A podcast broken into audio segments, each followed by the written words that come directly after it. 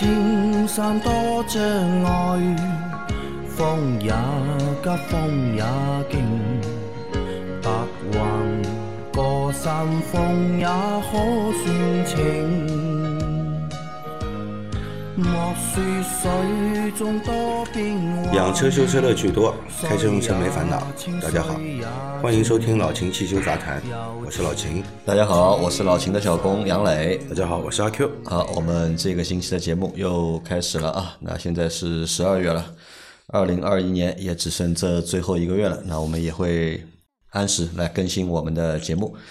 那第一个问题是，三位老师好，我的车是二一款逸动，才跑了两千五百公里，昨天做完首保，今天打开空调，我肯定 AC 键是打开的，发现不但不制冷了，还出热风。我一看设定的温度是二十五度，室外温度大概十五度左右，我就把空调调到了二十度，空调就制冷了。这个空调有问题吗？如果是空调温度设定太高而不制冷，那冬天用空调冷气除雾，那岂不也不会制冷吗？是不是这空调有问题？谢谢解答。嗯，室外温度十五度，室外温度十五度，你如果是内把车内温度调到二十五度的话，是没必要制冷了呀。嗯，这制什么冷啊？肯定不制冷了呀，对吧？但它调到二十度啊，又开始制冷了。你调到二十度，它当然会制冷。嗯，那这个压缩机到底是怎么来判断这个工作的呢？是嗯，它还是根据那个室外温度和室内的温度差嘛，嗯对吧？你有温温差的话，需要制冷的时候，它就会制冷，的确是这样的，好吧？那么还有一个什么呢？就是你冬天如果要调玻璃除雾的话啊，嗯，其实很简单的，玻璃除雾的话，一般都是强制启动的，对，这个 AC，好吧？那个空调棒是强制启动的，而且你去摸那个风，嗯，你调到这个吹玻璃那一档，它自动出的是是冷风，除非你手动把它关闭 AC 按键，呃，手动调成热风，它才会是热风。一般吹玻璃的都是冷风。那这个是正常的，对吧？而且你这辆车应该是个自动空调，因为只有自动空调才会什么呢？它是根据季节的温度来自己调那那个那个自动来调的嘛。你外面十五度，你要调二十五度，电脑肯定认为你冷了嘛，嗯，要制热嘛，嗯，那肯定是以制热为优先嘛。那你把空调调到二十度，那他觉得温差不并不是很大，那然后的话混风又开始工工作了，那这样的话呢是会有冷风了。而且的话呢，如果要吹前挡的话，它不是有所有的车都会有一档那个前挡的那个那个那个储物键对吧除雾键嘛，你用那个键会比较快一些。好的啊，那再下一条。对于高速路怒症啊，我和老秦的看法一样。虽然我们国家已经整治了礼让行人等提高交通素质的举措，近期也看到了很多地方考虑修建最高限速一百二以上的超高速的计划。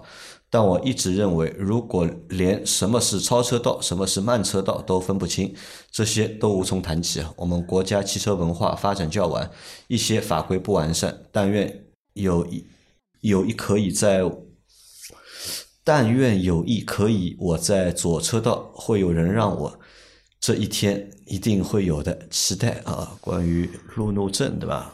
其实这个路怒症，我觉得不是最重要的，重要的还是在高速上面的，就是文明的行车，遵守高速的一个交通的法规。嗯，这一天一定会有的，但是我们这一代人能看见，能能不能看见是另外一回事了。那小讨论两分钟啊，那这个东西到底有办法整治吗？你看呀，他其实已经说了很，已经说到点了嘛。嗯，整治了礼让行人，提高交通素质。那么怎么整治的手段是什么呢？惩罚嘛，对，不整治的话，三分两百嘛。嗯，然后的话呢，很明显的，你去一些一线城市看一下，确实会礼让，对吧？因为他不礼让，没办法，他摄像头多嘛，钱多嘛。啊，但这个礼让不是出于就是真的是文明礼貌的礼让，对，这个并不是说我们的素养提高了，是自觉的去礼让，而是什么呢？而是我怕，嗯，怕被处罚，对，怕拍了一张有钱的照片，对吧？又要扣分，而这一个为导向去礼让了。那么再说一些那个，比如说你出了一些一线城市周边的一些经济区，比如说江浙沪这这一带，你只要出了上海，你往苏州地区开，谁会礼让你啊？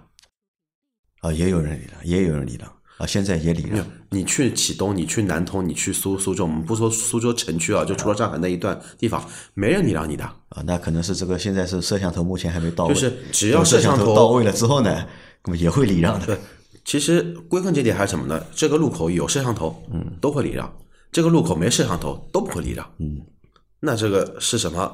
我们的素质有提高，我们素质还还是没提高呀。所以这但是在高速上面你要去监管，的确是有难度的，对吧？高速那么长，对吧？你不可能就是装那么多的摄像头五百米装一个啊，这个不现实嘛。但是我们在去的那天路上，就是在自驾的路上，我当时也提出过一个想法，对吧？就是让那个就是举报嘛，就是其实我们现在是已经有举报这个机制了，用通过行车记录仪照片或者视频上传到就是相关的网站，可以举报一些就是违章的交通行为。嗯，但是这个举报呢，目前是无偿的。对目前是无偿的。那如果哪一天呢，如果这个变成有偿，有偿也不行，有偿为什么不行？为什么知道吧？嗯这就变成一个新兴产业了啊新兴产业有很多人天天拿着手机站在马路边上拍，嗯，对吧？其实这样也不好，也很危险。也很危险啊。但是我想啊，至少如果是有偿举报的话，你开在路上对吧？有无数只眼睛啊，可能会盯着你。这个时候呢，你在行驶的过程当中啊，应该是非常守规矩的。那也是在市区啊，你你还是解决不了高速上这种一样呀，高速上我们我们带那个就是行车记录仪，嗯对吧？你这个行车就一拍就知道了呀。你左左边超车道是，对吧？有车，嗯他拦在我前面，他又是个大车，对吧？那么右边他明明超车已经超过去，他可以变回去了，但是他没有变回去。哎，这个这个种情况下面，这个就算违章了嘛？因为你是拍视频嘛，不单单是拍那个就是照片嘛。因为我知道，就是我们所有的就是违章上传之后啊，它后台都会有工作人员去做审核的。就的确是违章的话，那问题是你要能显示出车速啊，嗯，啊，你要能显示显示出车速。你要能显示出当时的车速啊。啊，但是你要这么想啊，卡车的话不谈车速的，对吧？卡车是左边那个超车道，它超完了，它一定要回去的，嗯，它不能够一直在那根就是超车道上面开的，因为其实我们在去的路上，其实这个是最大的问题嘛，就卡车占那个超超车道嘛，对，你看正常的一些就其实不叫超车道，那个叫什么？叫高速道？高速道，嗯，高速上面是分的嘛，最左侧的车道速度是最高的嘛，嗯，它上限是一百二的话，下限是一百一百嘛，你低于一百，理论上说这个你就是低速行驶嘛，嗯，就是应该被处罚的嘛，但是我们这里好像没人收到低速行驶的罚单过，嗯，没对吧？人收到，只有超速、高速超速行驶的罚单有的，但是你这个低速。低于这个规定最低速度行驶的罚单，好像没人收到过，所以这个我觉得应该要收所。以才有一句谚语嘛，车子要开得慢一点才安全。这个是这个不对的这个在高速上不行啊，对吧？呃高速上你开得慢，反而要引起交通事故的，嗯很危险的，对吧？好像美国就有，美国有对，他而且没有规定的速度，就是巡逻的警察说你啊，开得人为判太慢了，断是吧？因为他是警察说你开的太慢了，马上就能罚你。它是跟着车流，比如说他限速是六十迈，九十九十六公里，对吧？基本上的话可以开到一百十左右，然后你要跟着车流速度去开。如果说你太快，它也会拦你；但如果说你的速率是明显低于它的通行速率的话，你直接就靠边了。所以说，我们的这个汽车文化，我认为要形成的话，真的是期望有一天而且他们的低速行行驶的话，被判定为低速行驶，警察罚你的话，一张罚单开给你，价钱也蛮高的，啊，也算危险驾驶？好像是三百二十八美元，那么贵啊！我操！比一般的普通的小的违章要贵得多啊。希望这一天我们我能看见吧，对吧？我只要眼睛没闭上前能看见吧。好，再来一条。三位大牛，你们好！我最近工作忙，好久没听节目，空了一口气听了好几集，过瘾啊！我的车是一六款的新轩逸，也就是现在的轩逸经典，五年三万公里啊。最近发现冷车启动后刹车有尖锐的异响，但跑了几公里后又会消失。请问是否是最近上海天冷的缘故？我才三万公里，应该不是刹车片磨没了吧？谢谢解答。三万公里的车啊，嗯，冷车启动后刹车有尖锐的异响，好像近半年有很多听友来嗯，太多了啊，轩逸也有，卡罗拉也有，不管什么车好像都有，对对吧？这个没办法啊，现在的车子可能刹车片和刹车刹车片的这个配方，嗯，还有刹车盘的那个材质，对吧？都都有这个，可能是有，改变过了吧？嗯，可能是为了进一步的降低成本吧，对吧？那么现在的很多车辆冷车的时候刹车都会有异响，变成一种比较多见的一种普遍现象了，好像，对吧？以前呢是刹车异响肯定是问题，对吧？你可以，你新车的话在保修期你可以找 4S 店去索赔的，虽然刹车片是损耗品，对吧？但是还是可以索赔的，只要有异响。那现在好像索赔的话，我估计也赔不了，嗯对吧？呃，就变成一种普遍现象了。只是冷车有的话，我觉得你也不要太在意啊。如果不管任何时候，只要一刹车就响，那肯定要解决的，否则这个车开的要难受的，对吧？啊，因为你现在热车就没有这个声音嘛，啊，就接受吧啊，现在就是这个情况啊。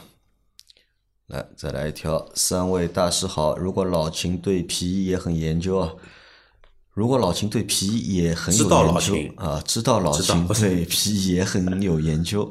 之前有期节目也说过相关选择等知识，但实在是翻不出来了。最近想入手一件，要求保温过得去、耐用性好一点的品种衣，求推荐。什么叫品种衣品种皮，啊？品种皮啊，品种皮。哎，汽修节目谈皮 哎，我我们其实每个人自己都带皮的呀，人皮。啊，这个这个不这个不能换的啊。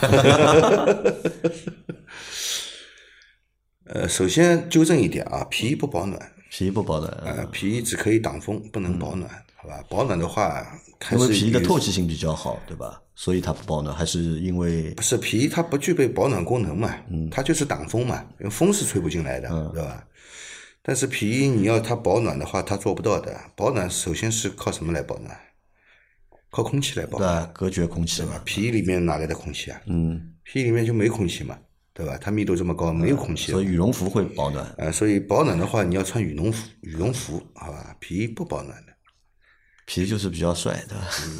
呃，皮衣的主要功能是挡风。嗯，啊、让我想起来有一种如果这个经过特殊处理的皮呢，它还还可以防雨，防雨防水，啊，还可以防雨，好吧？你冬下雨天你就是短时间内它水也不会透进去啊，但是要经过处理的啊，一般的皮还是不防水的啊，水会被吸吸进去的，因为皮有毛孔的嘛，会吸水的。那么你要说耐用性好一点的是吧？耐用性好一点嘛，你就不要选择羊皮了。不要选羊皮。啊啊。，羊皮的耐用性不会很好。一般会有哪些皮来做皮？羊皮、多了。牛皮羊皮、牛皮、猪皮猪皮有的，啊，猪皮也有，猪皮也有的，马皮。啊，马皮啊，多了，啊，最高档的嘛，麂皮。麂皮。啊，麂皮。啊，麂皮。啊，麂知道吧？鸡我不知道。像鹿一样的一种啊小动物，比狗大一点，样子有点像鹿啊，麂子。麂皮，麂皮呢，做衣服呢很奢侈的啊。麂皮一般人家做眼睛布置的，擦眼睛的啊，啊，因为它不会掉那个毛毛下来，对吧？嗯，耐用性要好的话，羊皮不行，羊皮不行的，牛皮好一点，牛皮好一点。马我在想马皮也很好。皮要保暖，让我想到一个我们三国里面的一个人物，谁？一拳打老虎的那个是谁啊？这个不是三国，这个是水浒。水啊，浒水水浒水浒，那那个是谁啊？武松啊哎，武松，武松打虎嘛，打完虎之后把虎皮剥下来套在身上，他虎皮不是有毛嘛，那个挺保虎暖的。皮剥下来套在身上的不是武松，是孙悟空。豹纹的，对吧？然后什么《冰河世纪》里面不是有猛猛犸象嘛？猛犸象的皮裁裁下来戴在身上，应该蛮保蛮保暖的，应该。但现在好像不太流行皮衣了，已经。因为我记得老秦这个年纪，年纪轻的时候，应该是会人手一件皮夹克。啊，我一直有有很多件皮衣的，一直是这样的。但现在的话，好像就穿的人越来越少了那，是你不喜欢，卖的店也少。那是你不喜欢，不是现在人确不喜欢。实，我也是现在人，我就喜欢。你年纪在这里嘛，哎，这个跟年纪没关系的。年轻人跟你同龄的年轻人，岁数比你年轻的年轻人喜欢皮衣的也很多。少少少，我觉得少，因为店也看不到嘛。为什么知道吧？物以类聚，人以群分，哎，知道了吧？你这个圈子里面的人都不喜欢，对吧？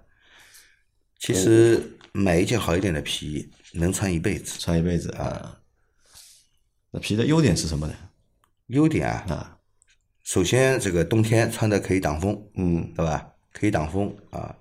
第二，皮衣不用洗啊，啊，不用洗，皮不用洗啊，啊，擦一下就擦一下就好了嘛，对吧？擦一下就好了嘛。你你你看到有人把洗皮衣是扔在洗衣机里面去洗的吧？哎，我我洗过，你牛逼！洗过之后内胆就掉下来了。好了，那我们这个就过去了。但是也没有推荐，就是就不要买羊皮的就可以了，它要耐磨性好的话，你就买马皮嘛。马皮啊，而且马皮的衣服越穿到后来越有质感。越有质感啊，这个也也能够养的，对吧？啊，也会包浆对的，会包浆的呀。啊啊，马皮、牛皮都会包浆的，羊皮包不不会包浆的。啊。好的啊，那再下一条，秦大师啊，帮忙看一下排气筒排气筒这个位置滴水怎么回事？排气筒的排水管都在什么位置？老秦有看到那个图片吗？嗯图片没看到，我我来看一下啊。啊，看一下图片。好，老秦找到图片了，对吧？嗯，对，啊，它那个位置滴水是怎么回事？嗯，你这个位置就是排气管尾段那个消音器的一个排水孔的位置。啊，这个就是排水孔的位置，对的所以这里会滴水。对，这个地方滴水是正常的，不是排气筒坏了。啊，是正常的啊。对，好的，再下一条，秦师傅你好，请教个问题啊，马自达 CX 五二零一七款三万公里，最近一次四 S 店保养检查的师傅说电瓶电压值偏低，问我日常是否经常使用，我回复现在每天上下班来回开七十公里，没有问题。检查师傅说那就没问题啊。检查师傅说的有道理吗？电瓶实际测量值和标准范围我也不是很清楚啊，拜托回复一下，谢谢。检查的师傅说他的电瓶的电压值偏低啊，嗯，电压值偏低是它是量的什么电压？是发发电量偏低，还是电瓶的启动电压偏低？嗯啊，如果开了是这个一七年嘛，嗯也开了将近四年了，嗯，对吧？有可能已已经超过四年了。嗯，那么启动电压偏低一点是正常的，因为电池的寿命它是有寿命的，性能是一点一点的去衰衰减的，嗯，好吧？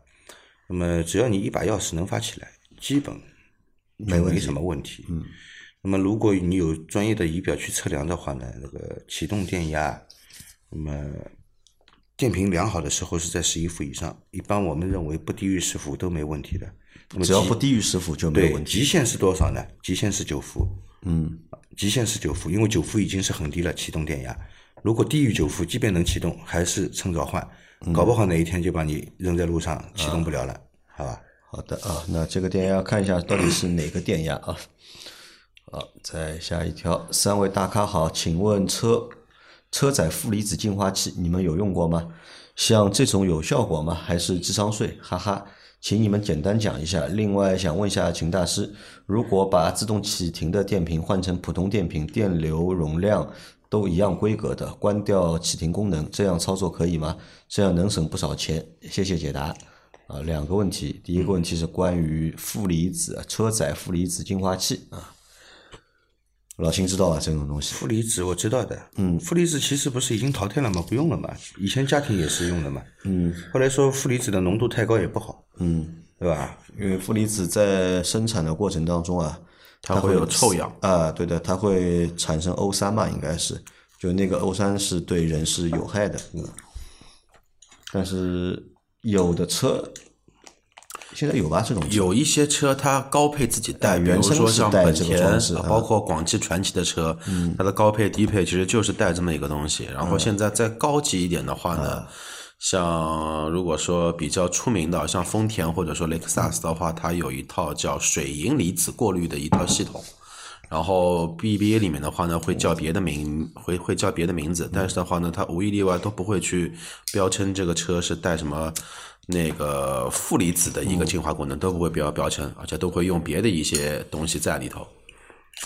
但是是这样，就是这个即使有负离子的话，就你的这个车里面如果负离子的含量很高的话，对你来说其实是没有什么就是直接的就是体感的，你并没有，你并不能够觉得有什么东西的。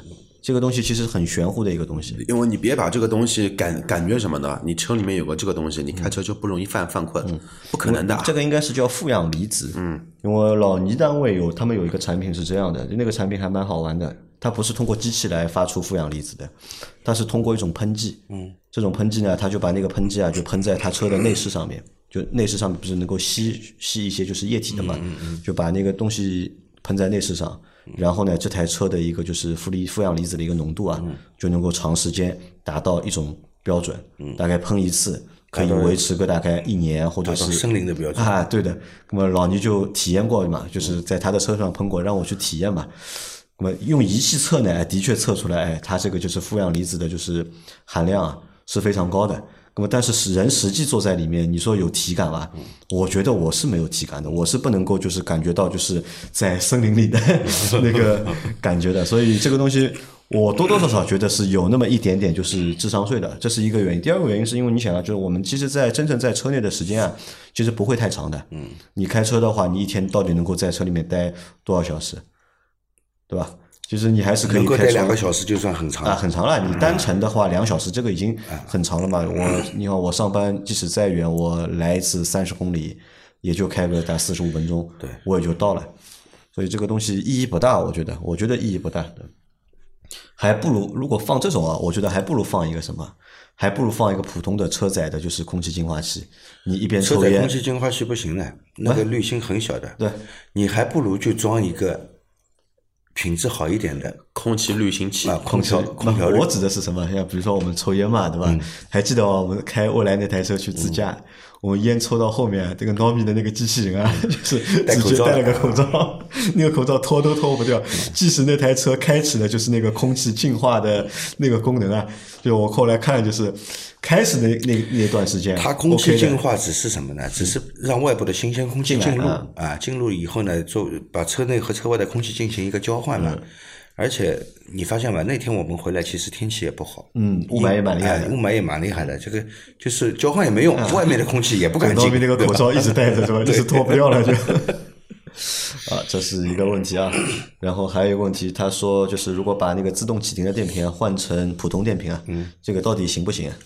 呃，你他说嘛，这个电流啊、容量啊都一样，规格的话都一样的话呢，应该没问题的，因为你不用自动启停功能嘛，你把它关掉了嘛。用 AGM 电瓶，因为它这个电瓶它是这个叫平叶，嗯，它其实也是铅酸铅酸地铅酸蓄电池啊，只是它里面用那个玻璃纤维来包裹这个电极，包裹这个极板啊，那么它相对来说呢，它里面的那个电解液比较少。叫平叶电池，我们一般使用的叫负液电池。嗯，那么因为它这种构造呢，决定了它什么呢？就是放电的电流啊，瞬间可以放出大电流。嗯，放电性能好，而且充充电的速度也快。嗯，啊，那么以应对频繁启停这样一个大电流的一个这大电流以及这个及时的补充这个电量的这样一个要求。如果你不使用启停功能，就跟正常的车一样，嗯，就不带启停功能的车一样，也就是开开的时候启动一把，对吧？到下次再开的时候再启动一把，那那就无所谓嘛。用普通电池也是可以应应对的，好吧？可以的，对吧？好的啊，来再下一条。大师好，我是一八年科沃兹，四万两千公里，怠速和挂一档缓慢前行，发动机有嗡嗡的声音。声音很大，车子感觉很抖，请问是怎么回事？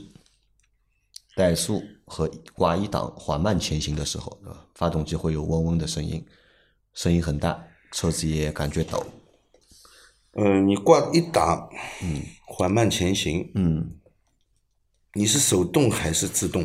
嗯，如果是自动挡不应该，如果是手动挡呢？那你肯定要踩油门嘛，嗯你挂在一档里面，让它靠怠速慢慢往前走，嗯它抖动肯定会大的，发动机负载过大，它也会有出现这种嗡嗡的声音的，是吧？那如果是自动挡的，如果是自动挡的话，一般好像不会的，一般不会。但是他说，呃，挂一档和缓慢前行啊，这个怠速和挂一档缓慢前行，那可能是发动机。工况不太好，也有可能工况不好，工况不好啊。你该做该保养的要保养。对该做的一些清洗保养，你要做一下啊。另外看一下火花塞有没有换过。好的，啊，再下一条。三位老师啊，作为公众人物，还是应该做一点表率，不要每次提到国产车就旁敲侧击的说国产车质量不好，国产车也分三六九等，外国车也并非全部高高在上。你们每次提到国产车的语气，让我们这些买国产车的听着很不舒服啊。都听你们的，都不买国产，就不会有国产车这三个字了。可以不买，不要诋毁。像韩国、日本、德国、美国的品牌，如果从出生被自己的国民嫌弃，是不可能做成国际品牌的。我是一个搞装修的小老百姓啊，请代表我自己的意见啊。那在这里啊，我先说一下，就是首先我就是一个国产车的用户啊，我目前家里有两台车，我自己名下的车啊都是国产车。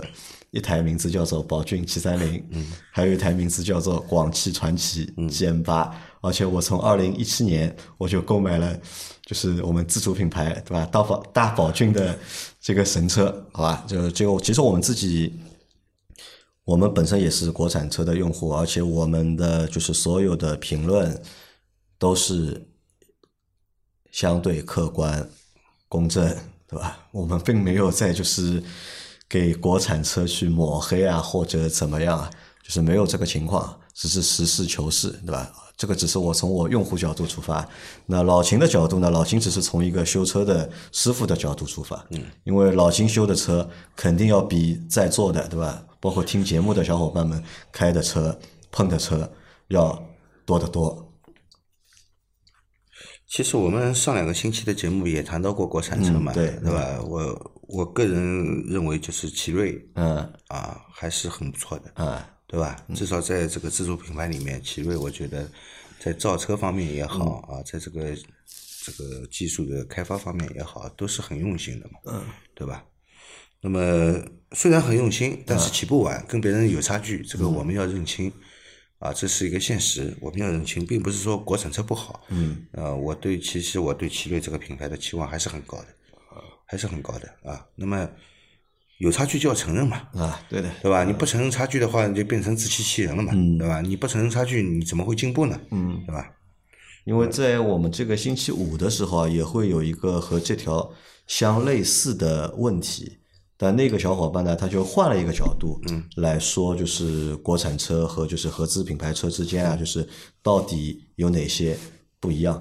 那这个就是我们可以等到就是星期五啊，就是看一下就是那另外一个小伙伴他那个问题啊，他是怎么提的，或者是他的那个言论是怎么样的？好吧？因为作为我们来说，我们就是不会去刻意的去诋毁国产车，我们没必要去抹黑国产车嘛，对吧？我们也也也是中国人。啊，也是。为什么要抹黑自己国家的产品呢？我我就觉得说说到这边，就是我有一点顶顶不住了。为什么中国人就不能说自己的车做的不好了呢？干嘛？中国人就一定要被道德绑架，一定要承认国国产车就是牛逼？凭什么呢？妈，你做出来东西就这个样子，那凭什么不让人说呢？这个是其一。其二的话，换句话说，对吧？很多人说没有国产车，合资品牌的。定价策略可能说会不会的这么一直往下走？那我觉得这个只不过是自嗨而已。为什么是自嗨？自己去找理由分分分析一下。大部分老大部分老老百姓，包括我也是老老百姓，最欠缺的就是什么呢？对于一款，对于每一样东西自己的一个认知能力或者说辩解能力在里头，这个是其一。在里面小小分其二的话，真的我有十万块钱，大众朗逸卖八万，奇瑞卖八万，吉利卖八万，你会选哪个？对吗？很现实的一一个问题，现在的国产车就类似于什么概念？就类似于两千零五年左右中国的白家电，嗯，它就是靠价格去吸引市场，从用价格来换市场，就跟当年小日本的车卖到美国去一样，一台福特卖两万美金，我小日本车我他妈就卖一万两千美金，但是我的耐用程度比你要高，我的空间可能比你小，性能可能比比你弱，但是我卖的便宜。但是现在呢？哪辆国产车的价格没有之前的溢价空间这么这么高了？